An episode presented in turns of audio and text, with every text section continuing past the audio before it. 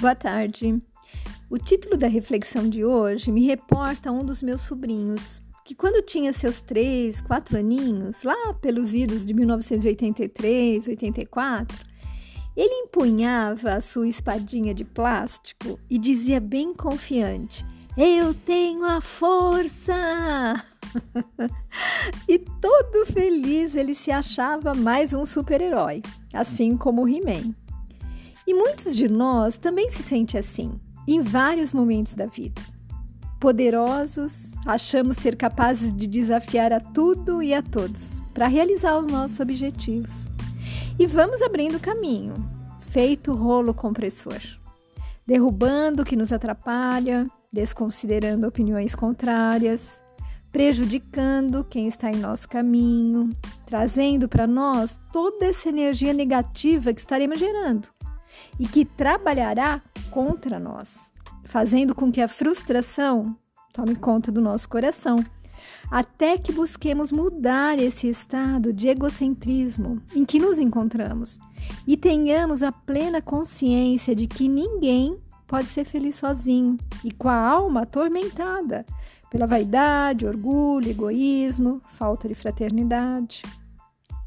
Outras vezes, o que nos falta é traçar estratégias que nos organizem os pensamentos e ações para atingirmos o fim necessário. Além de que, não podemos desprezar a necessidade da nossa determinação para prosseguir, mesmo que os obstáculos sejam monstruosos. Talvez uma pitada de autoconfiança fosse necessária para nos auxiliar, ou quem sabe uma de fé que nos mostre sermos capazes de chegar ao topo um dia, se entendermos que temos potencial e que basta colocá-lo em uso, contando com ajuda espiritual. Se utilizarmos a vontade a nosso favor, também estaremos mais próximos da conquista dos nossos sonhos e ideais. Mas ficamos esperando que a espada do He-Man faça o trabalho por nós e nos acomodamos naquele pensamento de menos-valia, de objetivos inalcançáveis, de dores e espinhos insuportáveis na caminhada, de reavaliação do custo-benefício e deixamos para lá, desistimos.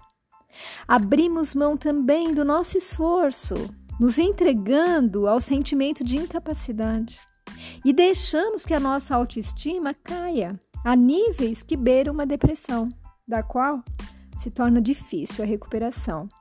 Esquecendo-nos de que, conforme encontramos no livro O Senhor dos Anéis, abre aspas, onde não falta vontade, existe sempre um caminho, fecha aspas. E é a fé quem nos garante isso. Saber que a semente enterrada não está morta, mas dará flores e frutos se adubada e cuidada com carinho, dependendo do nosso próprio trabalho. E o que falar então da coragem? É preciso ser corajoso para acreditar que temos a força realmente, que não será uma espada de brinquedo que nos fará vitoriosos, mas sim a nossa coragem de enfrentar o desconhecido, o assustador, para lograr sucesso. Assim, meus amigos, se queremos ser os super-heróis da nossa própria jornada, ou seja, aquele que sabe que tem um propósito maior nesta encarnação, que é buscar sua felicidade, através não só das conquistas materiais, mas também e principalmente por meio do crescimento moral, do se sair vencedor na luta contra as nossas imperfeições, vícios, motivos que nos fazem sentir vergonha, para então ir desabrochando um ser melhor, mais digno e, consequentemente, mais feliz. É preciso estar atento para se conseguir isso, no mínimo, a algumas das disposições que eu citei até agora. Ou seja, ter estratégia para seguir no caminho certo, determinação, autoconfiança, vontade, coragem, esforço, força fé e não desistir nunca. E através das mídias eu soube do caso da senhora Elma Clara de Souza, de 99 anos, que infelizmente terminou com a sua desencarnação. mas que, no entanto, veio despertar muitos corações para a necessidade de se lutar até o fim e ter fé. E para quem não acompanhou, ela ficou nove horas agarrada em uma parreira, à espera de resgate. Isso quando ocorreu a enchente lá no Rio Grande do Sul, que trouxe tanta desolação e tristeza pela perda de vidas preciosas, além dos bens materiais. E eu aproveito para pedir que a espiritualidade superior olhe com mais carinho ainda por todos os envolvidos nessa tragédia de difícil recuperação, inclusive devido aos danos emocionais que causou. Mas voltando ao caso da senhora Emma, nós vimos a entrevista onde ela relata que, juntamente com a sua cuidadora, ela ficou rezando e cantando Mãezinha do Céu enquanto o socorro não chegava. E isso, gente, por longas nove horas. Dá para imaginar uma pessoa de 99 anos agarrada numa parreira por nove horas, rezando e cantando? E ela foi resgatada.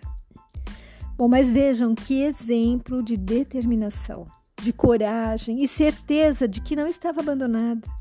E quantos de nós lutaria pela sobrevivência na mesma situação em que ela se encontrava, mantendo a calma, sem duvidar de que, de que ela tinha que fazer a parte dela, mas ela acreditava que os socorristas fariam a deles e que, acima de tudo e todos, Maria de Nazaré a ampararia, fosse qual fosse o resultado final.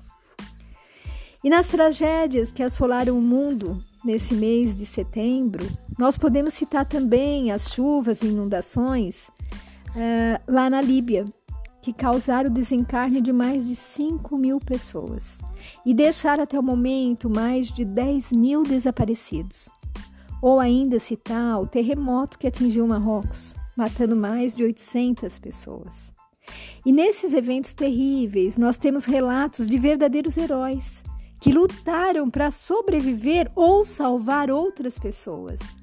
E vemos também um trabalho voluntário de grande magnitude, mostrando que o ser humano tem a força necessária para se superar quando preciso. Nós temos também muitos exemplos de pessoas que convivem conosco, que são capazes de enfrentar doenças terríveis ou dramas familiares avassaladores mas que persistem e confiam no amanhã melhor.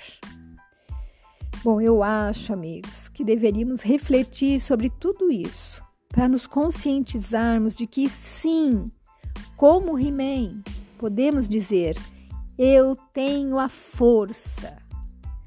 Mas se você não está tão certo assim, tem ainda uma vida pela frente nessa encarnação e infinitamente em outras. Então, arregace as mangas, acredite em si, peça ajuda ao alto. Comece agora e siga confiante, buscando esperança e coragem, como quando Paulo nos diz em Filipenses 4:13, abre aspas, tudo posso naquele que me fortalece. Fiquem com Deus.